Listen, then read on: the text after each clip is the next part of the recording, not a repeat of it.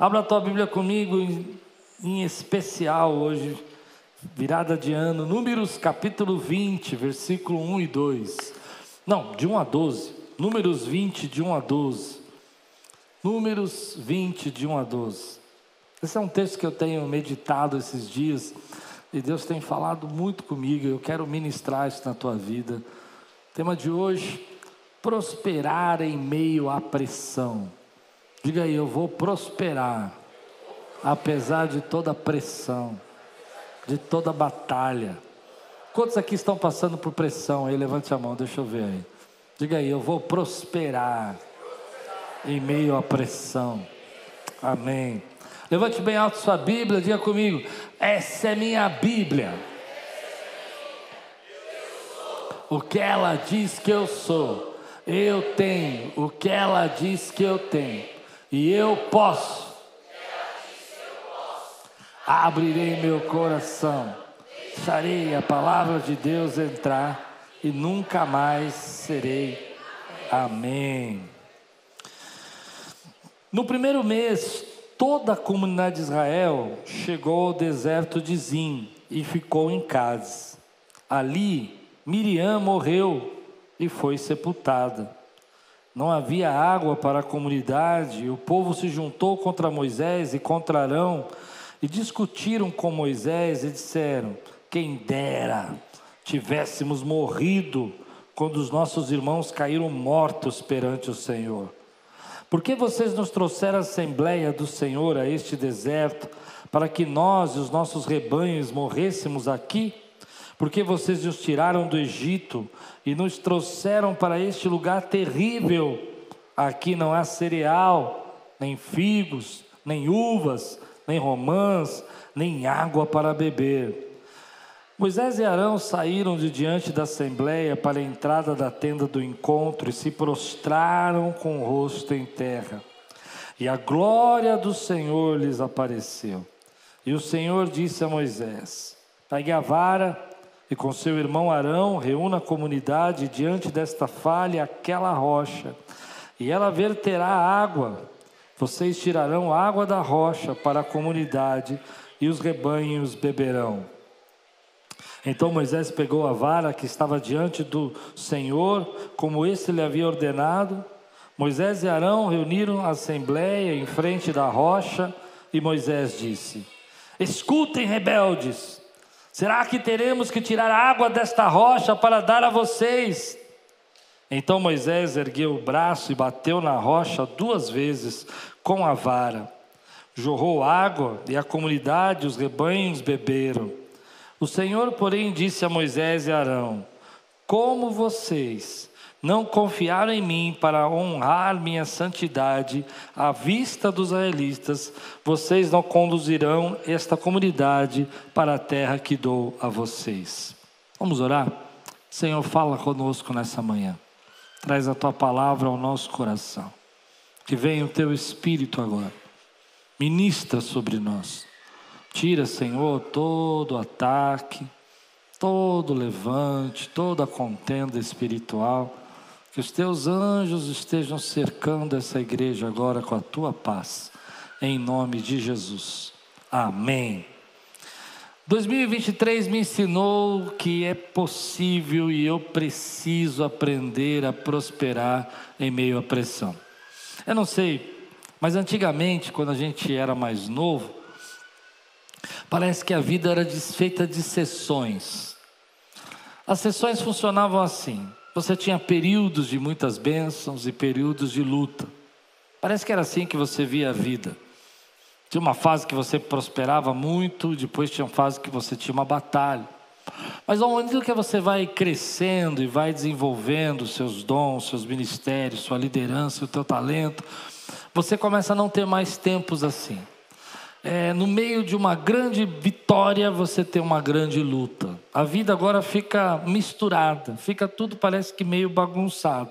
Você está tendo uma bênção no trabalho, mas está passando uma batalha na sua família. Está passando uma bênção na sua família, mas está prosperando muito financeiramente. Está prosperando financeiramente, mas está lutando contra a sua família, com a sua saúde, com as lutas pessoais que você enfrenta. É interessante porque a vida começa a ter pressão. E você precisa aprender a prosperar no meio da pressão. Não tem mais aquele tempo de 100% paz. Parece que quando a gente é adolescente, o único problema que nós tínhamos era ir para a escola. Você vai para a escola, tinha uma professora que te perseguia, mas você não estava nem preocupado com as coisas de casa, o que estava acontecendo.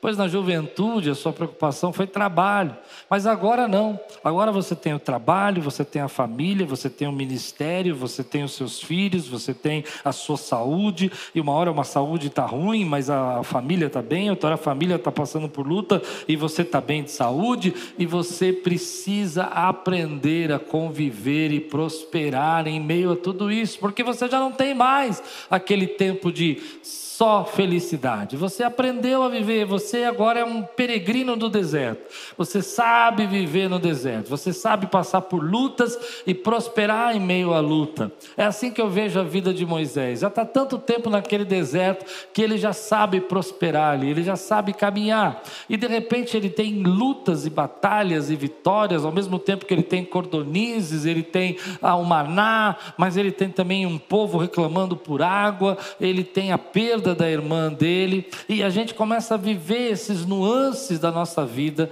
o tempo todo. E hoje talvez você esteja sentado aqui e você esteja pensando: meu Deus, eu estou sendo abençoado, eu nunca tive tantos recursos financeiros, mas estou passando uma luta tão difícil na minha vida pessoal e nas minhas emoções e passando por dificuldades. E assim a gente aprende a viver. Você já aprendeu a prosperar em meio à pressão? Ou você está esperando uma vida plena para você prosperar. Você já aprendeu a prosperar no meio dessas nuances, essas dificuldades? Ou você é aquela pessoa que está olhando para tudo isso e está desistindo daquilo que Deus tem feito na tua vida? Você começa então a praguejar, a reclamar, como se toda a tua vida tivesse com problema tudo tivesse ruim, não tem nada bom, nada bom, porque uma área da tua vida está passando por pressão. É interessante a gente pensar nisso, porque às vezes a gente fica esperando tudo está bem para a gente começar a prosperar. O que Deus tem falado comigo é que você precisa aprender a prosperar em meio à pressão. Tem momentos que você vai estar passando uma luta terrível numa área, mas Deus está te abrindo uma porta e você precisa continuar se movimentando. Tem momentos que você está passando uma bênção muito grande ali, e outra área você vai ter que levantar muros e vai ter que fechar brechas, mas você não vai parar de se movimentar e na direção do que Deus tem para você. Não tem mais esse tempo, nós não vivemos mais esse tempo onde tudo está perfeito, então agora eu vou planejar o meu futuro. Não funciona isso, não existe isso. O que existe é que você vai continuar se movimentando, vai continuar carregando, vai continuar lutando, e uma coisa acontece aqui, a outra levanta lá, mas você não para de seguir na direção do que Deus chamou você para fazer. Essa é a nossa vida. Essa é a pressão que nós vivemos. E nós estamos assim o tempo todo, passando por essas lutas e dificuldades e às vezes uma dor. E quando eu olho para o texto, eu percebo que Moisés está no meio dessa pressão. A Bíblia fala para nós, sempre ela se renova. E quando eu estava estudando esse texto, a frase que me chamou a atenção foi: quando chegamos a Seir, Miriam morreu. É uma frase pequena, não tem um grande texto, não tem uma, uma explicação poderosa, apenas Miriam morreu. Mas isso me chamou a atenção, porque Moisés não tem tempo para chorar o luto, Moisés não tem tempo para explicar o que ele está sentindo. Miriam foi a irmã que ficou espreitando quando ele foi colocado no rio, e ela foi lá e enfrentou e falou a filha do, do Faraó, e ela conectou de volta Moisés, a sua mãe, para que a sua mãe pudesse ser também a ama de leite dele. Ela, ela tem um papel especial na vida desse jovem, desse jovem Moisés, quando ele está começando. Ela é uma irmã que acompanha o seu irmão e ela tem o seu tamborim, e nas vitórias ela toca o tamborim, e as mulheres seguem cantando e, e jubilando com ela. Ela é uma líder. Ela teve um momento de deslize quando ela enfrentou em rebeldia Moisés, mas quem nunca teve um momento de deslize? Ela foi uma líder incrível, ela estava junto com ele. Eu ouso a dizer que ela teve um papel de irmã mais velha, meio mãe, do tipo entre o palácio e a casa de Moisés, e ela estava ali fazendo essa conexão. E agora ela morre. E Moisés não pode chorar. Não pode chorar porque tem um povo que está reclamando, tem um povo que está gritando com ele, tem um povo que está dizendo: escuta aqui, você me trouxe até esse lugar para morrer. Melhor teria sido morrer com aqueles que morreram no caminho. Melhor teria sido morrer quando Deus levou aquele povo de uma vez. É, e assim, é um povo interessante, porque quando eu olho para isso, eu fiquei pensando, sabe, me perdi nisso no texto. Porque esse povo não é mais o povo que saiu do Egito. Esse é o povo, o povo que saiu do Egito já está morrendo todo mundo. Está morrendo, porque já, já foi a primeira vez, a pedra já, já saiu água a primeira vez. É um outro povo. E eles estão falando uma coisa que eles não sabem. Eles estão falando uma coisa que eles não viram. Eles estão falando assim: melhor teríamos sido ter ficado no Egito. Eles nunca foram do Egito, eles nasceram no deserto. Olha que interessante. A gente fala de coisas que a gente não sabe e reclama de coisas que a gente nunca viveu. E as pessoas são assim. Elas esquecem rapidamente como era pior antes. Então, Moisés está vivendo toda essa pressão. E é isso que me chamou a atenção. Me chamou a atenção porque nós precisamos aprender a prosperar na pressão. Você não vai ter um momento onde que as coisas vão ficar tão bem na tua vida que você não vai ter uma luta que ninguém vai reclamar de você. O interessante nesse texto, que o que me chamou muita atenção e eu quero ministrar isso na sua vida, é que a Bíblia diz que toda, toda a comunidade estava com sede. E Moisés fazia parte da onde? Da comunidade. Então Moisés também estava com sede, Arão também estava com sede. Não havia água para ninguém. E é isso que me prendeu no texto. Líderes têm sede, mas nem sempre podem falar da sua sede para os outros.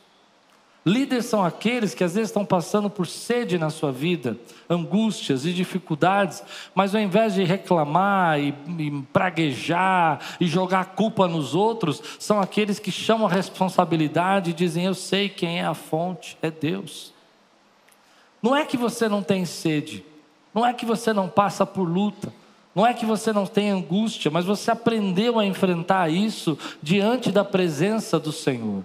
É interessante porque eu fiquei pensando que nós muitas vezes aprendemos com a nossa vida de não falar a nossa sede para os outros. Às vezes você está dentro de casa e não pode falar para o teu marido que você tem sede, você tem sonhos, você tem vontade de realizar. Você tem coisas que você quer fazer, tem coisas que você não quer falar para sua esposa, que você tem medo, que você tem preocupações, que você tem lutos, que você tem fraquezas, que você tem angústias e você não quer falar disso para ninguém mas você tem sede. Às vezes você não pode nem chorar o seu luto. Você tem que engolir o choro, porque você tem que apresentar-se diante daquelas pessoas como forte, como esteio, como coluna, para que a sua casa não desmorone. Líderes são assim. Líderes são aqueles que enfrentam. Eu me lembro de pequeno, quando muito pequeno, uma memória que eu tenho assim perdida na minha mente. Com 5, 6 anos de idade, minha mãe sai da nossa casa e ela vai morar na casa dos pais dela por um tempo e leva eu e o meu irmão do meio, Dudu, e nós vamos para lá.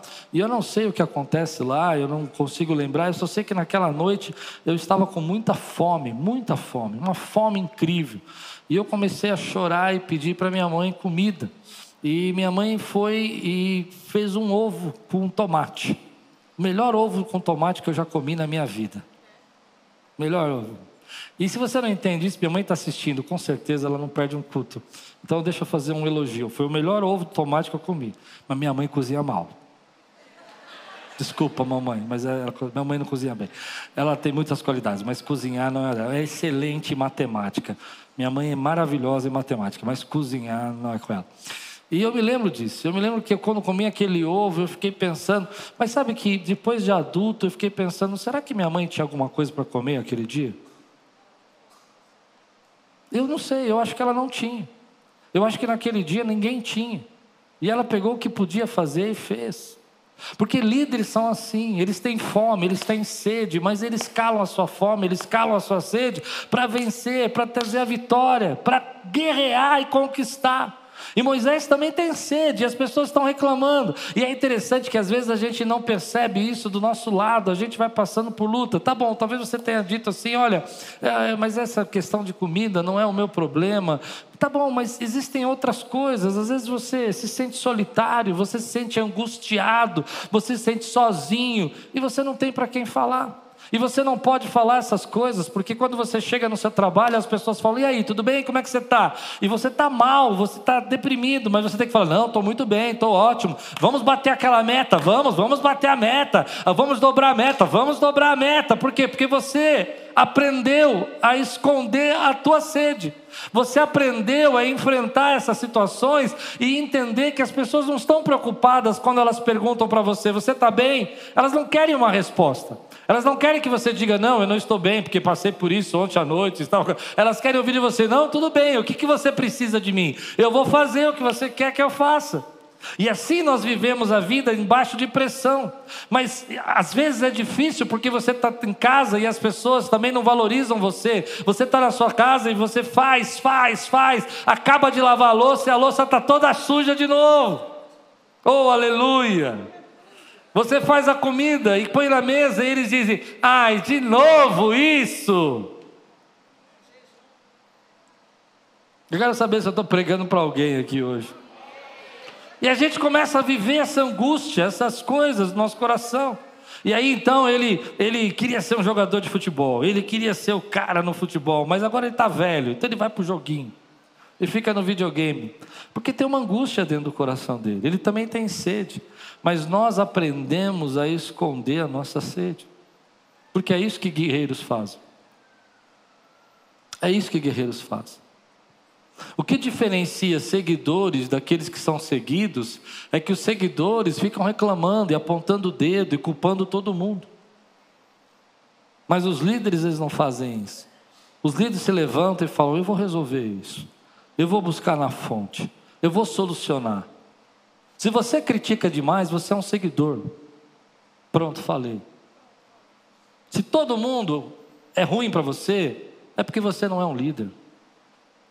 Porque se você fosse líder, você saberia como é solitário esse lugar. Você saberia como as pessoas mudam de opinião rapidamente a seu respeito. Você saberia como as pessoas muitas vezes jogam sobre você a sede delas. E que nem sempre você é capaz de resolver a sede delas.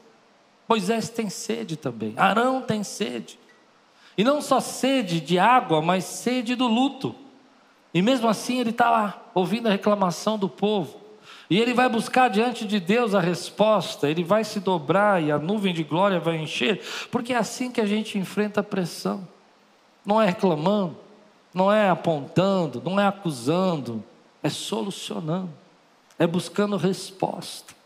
Muita gente, quando eu falo isso, precisa entender por que, que as pessoas não querem saber da sua sede, por que, que elas nunca perguntam se você está bem. Sabe por quê? É porque você é um líder para elas. E as pessoas estão seguindo você. E elas sabem que você fala com Deus. Elas sabem que você busca a presença de Deus. Elas sabem que Deus tem manifestado os seus milagres na sua vida. Elas já reconhecem que Deus tem respondido às suas orações, Moisés. E é interessante a gente perceber isso: que quanto mais você é usado por Deus e mais coisas Deus faz na sua vida, mais as pessoas esperam que você não tenha sede. Não é assim? Pois é, você, você, você tem contato com Deus, o teu, teu rosto brilha, Moisés. Então resolve esse problema. Você, você teve aí experiências de Deus, de pôr o cajado e o mar abrir, então faz alguma coisa. Mas isso é bom, porque isso é sinal que você já subiu de nível, isso é sinal que você foi colocado num outro nível de autoridade. Isso é sinal de que Deus está derramando em você um espírito de liderança, de conquista, de vitória.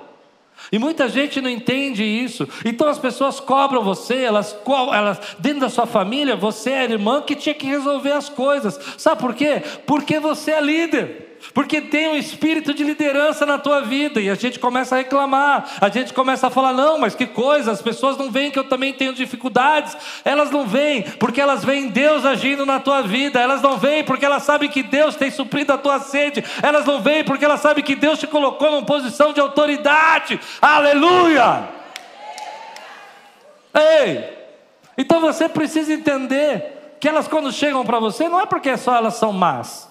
É porque elas sabem que você tem experiência, elas sabem que você se tornou especialista de andar no deserto, elas sabem que Deus responde a tua oração, elas sabem que você ora e vem cordoniza, elas sabem que você ora, vem maná. Então elas olham para você e falam: Uau! Eu vou perguntar, por que, que você me trouxe aqui? E você fica indignado com isso, porque você não entende que Deus te colocou nesse lugar. Por isso elas chegam no seu trabalho e ficam jogando peso sobre você, porque você é um líder naquele lugar. Ainda que você não receba para isso, talvez, mas elas já veem em você solução, elas veem glória de Deus. Glória a Deus, porque Deus está te colocando em outro nível de liderança. Mas não esqueça que líderes têm sede. Não esqueça que você também tem as suas sedes. Embora elas não vão olhar para isso, elas não vão se importar para o seu luto, ninguém vai dizer para você: Uau, você já chorou por Miriam? Então vamos conversar. Simplesmente elas vão dizer: Você está aqui? Resolva isso para mim. Não tem problema. Você vai dizer: Eu vou resolver, porque eu sei que meu Deus sabe que eu tenho sede. Meu Deus sabe o que eu preciso. Meu Deus sabe que eu também preciso de água. Meu Deus sabe também que eu também estou na mesma situação. Mas eu não vou reclamar que nem você. Eu não vou praguejar que nem você. Eu não vou criticar que nem você, porque a minha fonte é Deus. Mas aí é uma coisa interessante, porque quando a gente não entende isso, a gente não aguenta a pressão. E a gente começa a dizer: as pessoas não valorizam, as pessoas não reconhecem. Quem aqui nunca disse assim: eu faço, faço, faço, mas eles não dão valor? Eita, glória a Deus. Pode falar o que quiser, mas eu estou pregando direito hoje, pode falar. Eu faço, faço o que quiser, mas não dão valor. Eu estou fazendo. E aí a pressão vem, ela aumenta. E você começa a dizer: eles não reconhecem também que eu tenho minhas vontades, eles não sabem também que eu tenho os meus problemas. E aí você entrou numa área perigosa da tua vida. Você entrou num momento perigoso. É um momento onde as situações e a pressão e a tua sede entram em conflito com o que Deus está falando. É um momento que você fala: por que, que eles estão me cobrando tanto? E eu vou dizer por quê. Porque Deus te colocou nesse lugar. Porque Deus te colocou nessa autoridade. E se fosse fácil fazer o que você está fazendo, todo mundo fazia. Mas não é fácil fazer o que você está fazendo. Eu vou dizer uma coisa que você vai se escandalizar. Se fosse fácil ser mãe, todo mundo era bom mãe. E me desculpe dizer isso, mas nem todo mundo é uma boa mãe. Se fosse fácil ser pai, todo mundo era um bom pai. Mas às vezes ser pai é engolir a sede. Às vezes ser mãe é engolir a sede. É dizer, eu queria muito aquele vestido, mas eu tenho que comprar o presente. Eu queria muito aquele, mas eu tenho que abrir mão porque eu tenho que levar meu filho para a escola. Eu tenho que comprar material. Não é assim? E não é fácil. Se fosse fácil ser líder, todo mundo estava lá no teu cargo. Mas Deus escolheu você. Deus te colocou lá. E você precisa entender isso. Porque durante toda a minha caminhada com Deus eu aprendi isso. Deus sabe a sua sede. Deus sabe que você tem sede. As pessoas não vão suprir sua sede. As pessoas não vão reconhecer a sua sede. Mas Deus sabe, confie nele. Confie nele. Confie nele. Às vezes nós não entendemos porque toda essa cobrança. Eu acho engraçado porque as pessoas elas gostam de cobrar a gente. E eu aprendi isso na minha vida porque todo mundo vai ser um melhor pastor que eu. Mas ninguém quer fazer a sua própria igreja. Achei interessante isso, né? Ninguém quer trabalhar. É interessante a gente olhar para os outros e falar assim: não, eu faria melhor que você. Por que, que você me trouxe aqui? O engraçado é que Moisés não trouxe ninguém lá. Ele não pôs uma faca no pescoço e falou: Vamos sair do Egito. Você tem que vir para cá. Ele não fez isso. Ele não fez. O povo quis sair. Mas agora o povo está culpando ele. E aí você entra num momento de tensão. Um momento onde a pressão é tão grande que ao invés de você fazer o que Deus está mandando você fazer, você começa a bater na rocha. Já bateu na rocha? Me lembro quando criança, meu pai gostava de datilografar sermões para mim. E toda sexta-feira ele me trazia um sermãozinho. Toda sexta-feira. E um dos sermões que ele me trazia quando eu era adolescente, que me falava muito ao coração, é: não bata na rocha. Eu acho que ele fazia isso porque eu era um cara bom em bater na rocha.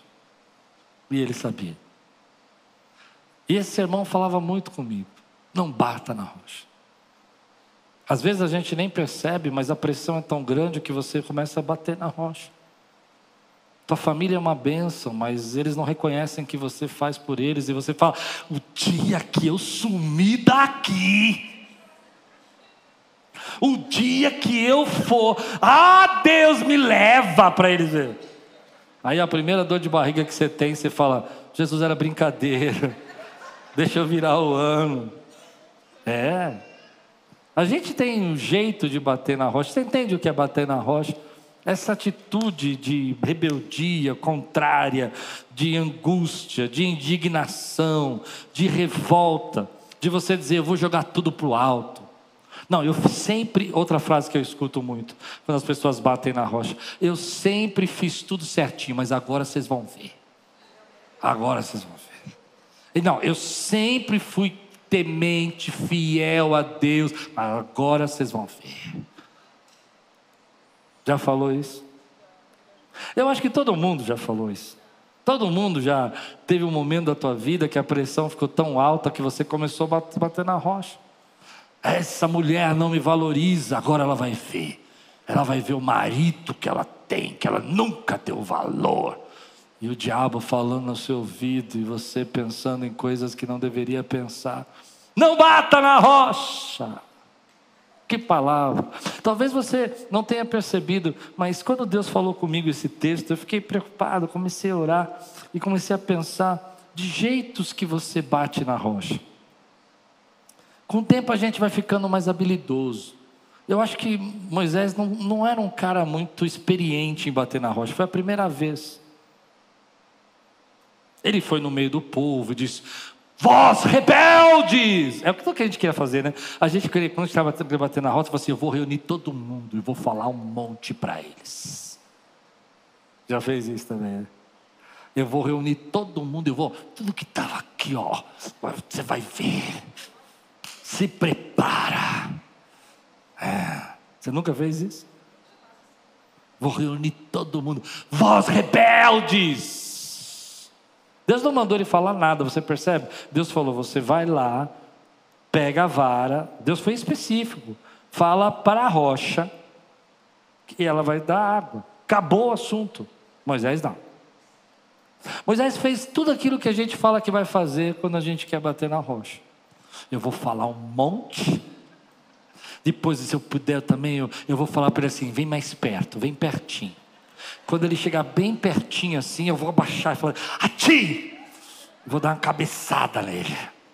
É, ele pegou a vara e bateu com toda a força na rocha.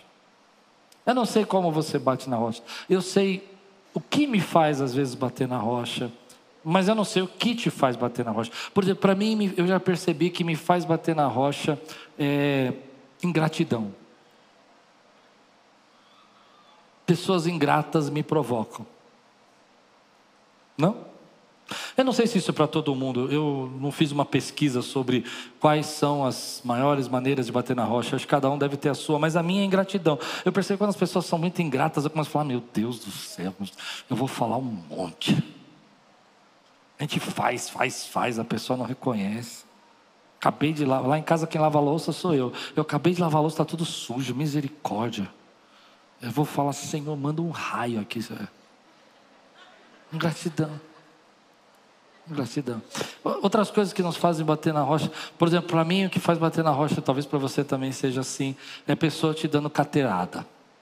Ai meu Deus. Sabe aquela pessoa que te puxa para baixo? Que ela fala assim de cima para baixo com você e fala assim: o dia que você estiver no meu nível.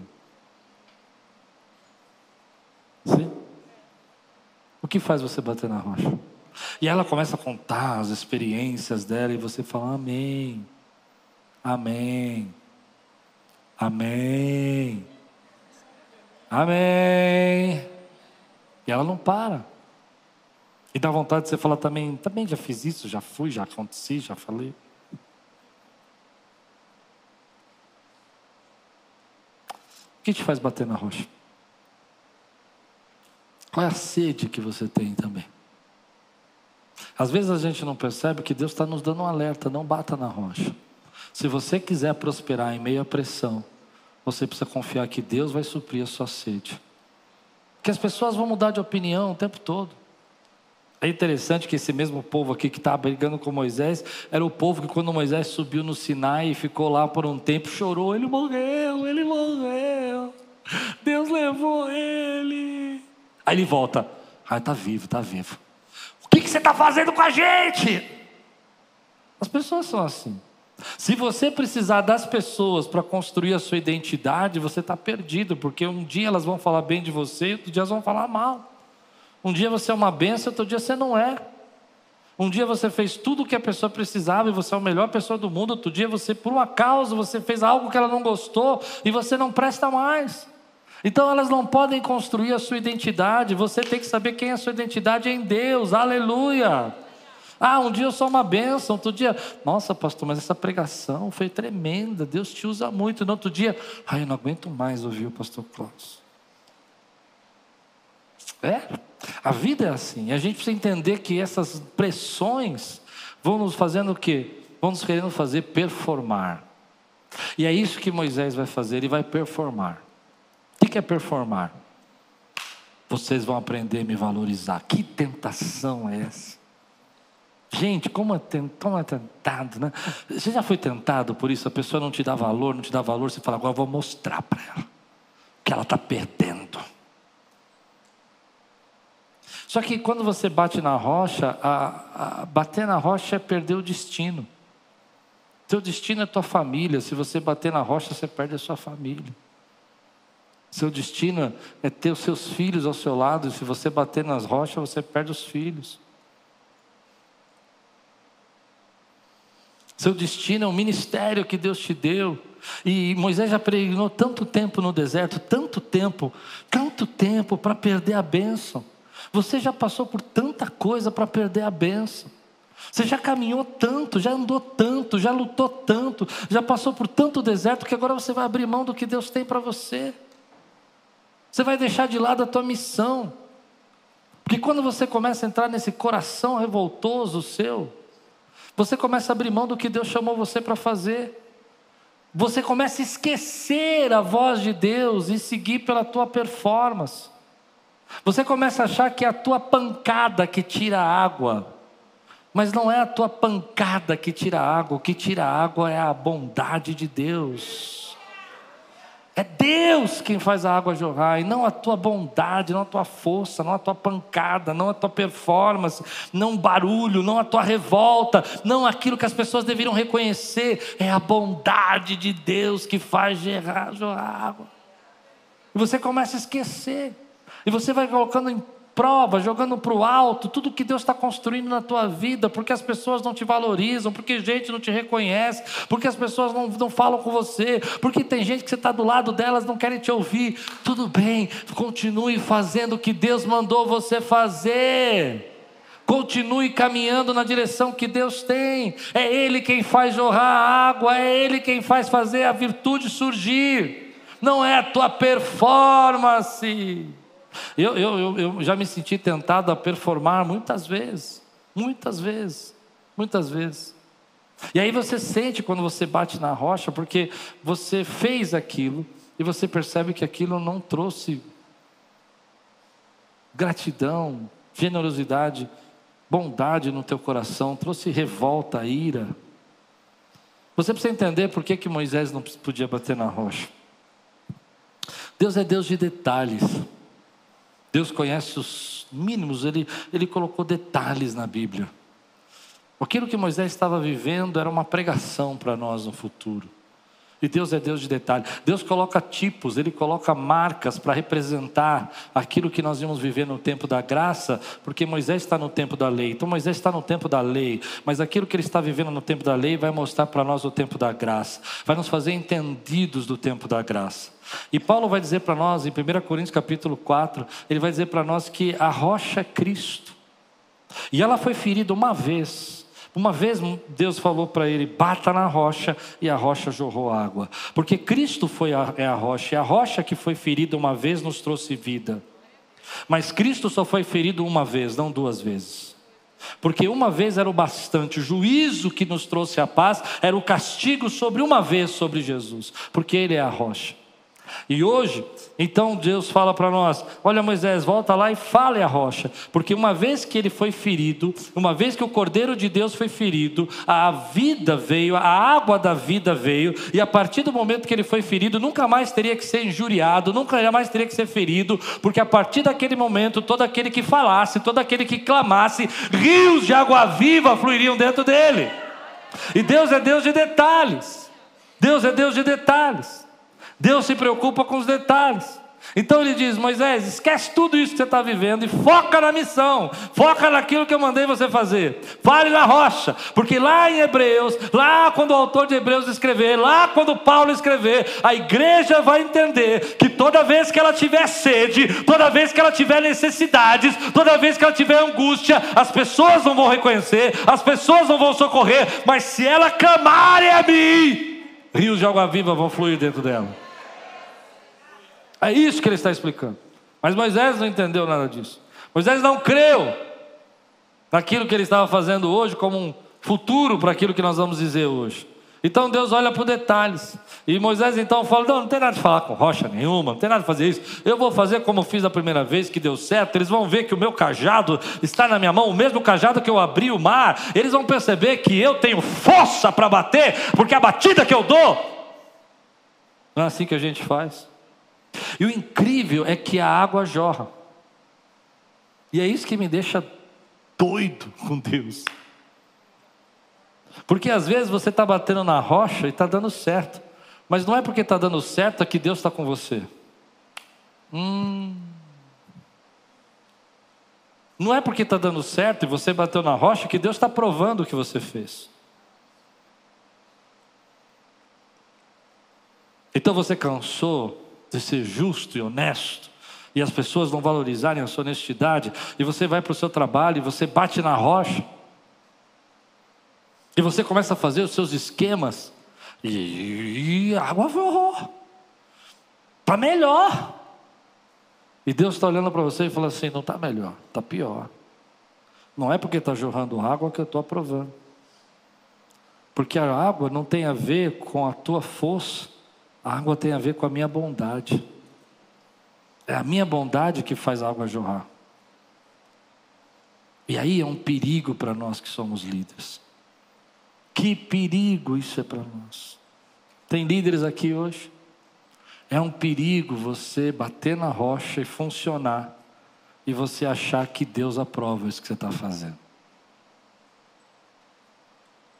Você achar, achar, que, achar que pode pisar nos outros e que as pessoas vão te respeitar mais, e você achar que isso funciona, e de repente você se acostuma com a água que jorra, mas na verdade Deus não tem mais nada a ver com isso. Não é mais Ele, não é mais o que Ele quer. Nós, como líderes, somos tentados a isso. Eu lembro uma vez que a Kiri estava passando uma dificuldade financeira muito grande. E as pessoas diziam para mim: porque você é mole de falar de dízimo, você tem que falar mais duro, você tem que cobrar a igreja. Eu orava e Deus falava: você tem que confiar em mim, você tem que confiar em mim. Então, às vezes, algumas pessoas vinham e ministravam o dízimo no meu lugar e falavam duro. E depois diziam para mim: Viu, funciona. Mas não é porque está jorrando água que Deus está no negócio. Porque quem sustenta a igreja não é a minha pancada na rocha. É a vontade e a graça de Deus que faz fluir a água. E às vezes a gente começa a confundir a nossa pancada com o jorrar. Entende o que eu quero dizer com a nossa pancada? A nossa força, a nossa ira, nosso fazer acontecer. Estamos fazendo acontecer. Não, não, não. A água jorra pela bondade de Deus. Não é pela performance. Não é pela força. É porque a gente se submete. É porque Deus é tão bondoso que sabe que aquele povo todo ali precisava de água, porque se não tivesse água ia morrer. Apesar de ser mal, apesar de reclamar, apesar de murmurar, Deus, na sua graça, disse: se eu não der água para esse povo, ele morre. Apesar de Moisés fazer tudo errado, porque o que faz jorrar é a bondade de Deus. Mas é um perigo você achar que está fazendo isso, está acontecendo e que você, por exemplo, parou de ir na igreja, isso não deu nada para você, então você parou um domingo, dois domingos e está tudo bem. E você acha que as coisas ainda estão acontecendo normal. E na verdade você não percebe que você está se esfriando da presença de Deus. É. Mas a água está jorrando. E às vezes está até jorrando mais, porque você está mais descansado, talvez na sua cabeça, porque você ah, não precisa mais estar na igreja. Mas não é porque está jorrando que Deus está no negócio. E aí você começa a olhar para o teu ministério na igreja e você começa a dizer, sabe, pessoas são muito difíceis, tá? a gente na igreja é muito complicado. E é interessante como se só as pessoas da igreja fossem complicadas. Vai, vai na verdade, vai. Quando acabou a festa de Natal, você falou, ai, graças a Deus, foram embora, terminou. Pessoas são complicadas na família, pessoas são complicadas no trabalho, pessoas complicadas na balada. Mas só na igreja que você tem gente complicada. Interessante, né? Só na igreja que as pessoas são difíceis. E você então para de ter seu ministério e, e nada acontece. Sua vida está normal. Graças a Deus. A água está jorrando. Mas não é porque está jorrando que Deus está nesse negócio. Porque tem pessoas que você é a resposta da oração. Que elas precisam ver os dons que Deus te deu que os seus dons edificam a igreja. Então eu olho para tudo isso e vejo como é perigoso. A gente está num momento da nossa vida onde a pressão é tão grande, mas o texto que eu prego pregar é esse: você pode prosperar em meio à pressão. E Moisés é um tipo de como a gente não deveria fazer. Primeiro, você não precisa mais provar nada para ninguém. Você precisa ser você. As pessoas vão culpar você pelas coisas mais difíceis, mais diferentes do mundo, elas vão jogar o peso em você, mas elas fazem isso porque você é líder e você precisa entender que você subiu um nível, então elas vão dizer para você. Elas vão falar que você está errado, elas vão falar que se fosse elas, elas iam diferente. Ah, elas administrariam diferente o seu trabalho. Mas elas, não foi elas que Deus colocou, Deus colocou você. não é verdade o que eu estou dizendo? Deus colocou você. Então você precisa aprender que essa pressão te força a ter ação e reação de coisas que vão destruir o destino que Deus tem para a tua vida. Mas você precisa olhar o destino que Deus tem. Você tem uma terra para chegar. Você tem um lugar para conquistar. Você tem uma missão para cumprir. E elas nem sempre vão reconhecer, nem sempre vão entender tua sede. Mas é normal. Faz parte da liderança. Por isso que as pessoas dizem que liderança é solitária. Porque ser líder, às vezes, é engolir o choro. Não é que não está doendo, está doendo.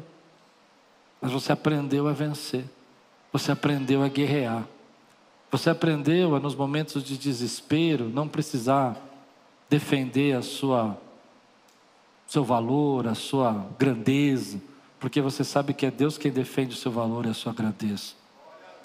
E você sabe que é a bondade dele que faz a água jorrar. Então, sabe, O que eu quero para você em 2024 é que você prospere sobre a pressão. E eu vou terminar assim. Que você olhe para a tua vida e diga: Senhor, eu vou prosperar em meio à pressão. As pessoas vão mudar de opinião, as pessoas vão me criticar, vão me elogiar, as pessoas um dia vão me amar, outro dia não. Eu vou ter momentos que eu vou ter meu luto e as pessoas não vão querer saber, mas eu aprendi a prosperar, porque eu sei que se eu falar com a rocha, ela vai jorrar água. Porque eu aprendi que a minha sede vai ser saciada pelo Senhor e nem pela valorização, nem pelos grados, nem pelos aplausos das pessoas. Então, 2024 vai ser o ano que você vai falar com a rocha. Sabe, eu sempre oro para Deus nos dar um tema para o ano. E é interessante que Deus falou muito comigo sobre romper, nova autoridade, tirar o teto. Mas eu falei, Deus, eu acho que isso é muito pouco para aqueles. Por as coisas que Deus falou comigo esse mês. E sabe o que Deus falou para mim? E eu quis colocar isso diante de Deus, que o ano que vem vai ser o ano de você se apaixonar por Jesus. Você acha que você pode se apaixonar mais por Jesus? Você acha que tem mais espaço para você amar mais a Jesus na sua vida? Você acha que tem mais lugar aí para Deus ser o centro da tua vida o ano que vem? Porque quando a gente está apaixonado, eu me lembro que quando eu era novo, é, noivo da Lupe, apaixonado, começando a namorar. Ela saiu do trabalho 10 horas da noite. Eu ia, não, eu saía da faculdade às 11, né, Lu? 11 e meia, 11 e 15, né? E ela saía 10. Ela ficava me esperando no hospital, que era do lado da faculdade, uma hora e 15. Eu ia lá buscá-la. Depois nós ficávamos ali olhando a lua, mais duas horas, conversando. Porque paixão não tem limite. Paixão rompe limite, rompe barreira, não tem dificuldade, não tem tempo ruim. Quem é apaixonado se entrega. Quem é apaixonado serve. Quem é apaixonado adora. Quem é apaixonado, tira o teto. Você crê nisso que eu estou dizendo, meu irmão? Que esse ano seja assim. Que você não bata na rocha, que você fale com a rocha, porque você é apaixonado por Cristo. E da rocha vai fluir rios de água viva sobre sua vida. A pergunta que eu faço para você hoje é: como é que você bate na rocha? Como é que você joga tudo para o alto? É, eu, eu posso dar algumas sugestões para você pensar, se você quiser. Talvez Deus está falando com você e você está passando por uma pressão tão grande e você começa a assistir séries ou ver coisas que não agradam a Deus e você começa a se esconder atrás dessas coisas. E é um jeito de você dizer: tô nem aí. Como é que você bate na rocha? Você começa a dizer: não creio, não creio. Ou você começa a olhar para todo mundo e reclamar de todo mundo. Todo mundo é ruim, todo mundo não presta, só você presta. Como é que você bate na rocha? Ou você diz: Deus me leva. o dia que eu sumi. Como é que você bate na rocha? Você sabe como você bate na rocha? Sabe? Pois bem, a palavra de Deus para você é muito simples hoje. Não bate na rocha. Fale com a rocha. E a sua sede vai ser saciada. E a sua necessidade vai ser saciada. Você recebe essa palavra hoje na sua vida? Se Deus está falando com você, fica de pé no teu lugar. Quero orar com você agora. Quantos aqui hoje têm passado por pressão? Quantos creem que Deus pode fazer você prosperar em meio à pressão? Quantos creem que a sua vida vai ser assim? Momento você vai estar bem numa área e sob pressão em outra. Vai estar passando um luto, mas tendo que resolver um problema. Eu não sei. Eu não sei você, mas eu não vou deixar a pressão roubar destino. Eu vou continuar me movimentando na pressão. Eu não vou precisar, nem você vai precisar ser outra pessoa. Você só precisa ser você mesmo. Você precisa ser só aquele que entra na presença do Senhor e a nuvem de glória visita. Isso já te basta. Feche os seus olhos. Se Deus está falando com você sobre bater na rocha hoje, levanta a tua mão. Quero orar por você. Quero pedir que Deus te dê força. Diga aí, Senhor, tu conheces o meu coração. E eu creio que se eu falar, a minha sede será saciada. E em nome de Jesus, eu estou falando com a rocha da minha vida, que é Cristo. Olha, Senhor, para as minhas necessidades, em nome de Jesus. Amém. Aleluia. Olá, meu amigo, meu irmão, é, fico feliz de você ter assistido essa pregação. É uma bênção ter você no nosso canal. Queria lembrar você para participar e receber mais mensagens como essa, a fim de que o Google possa entregar para você as nossas mensagens. É só você se inscrever no nosso canal e ativar o sininho. Isso vai mostrar para ele que, para o Google, que é relevante a mensagem e vai nos ajudar a fazer o nosso canal crescer. Se você puder fazer isso por nós, nós agradecemos muito. Deus abençoe sua vida e espero muito que essa mensagem tenha falado com você.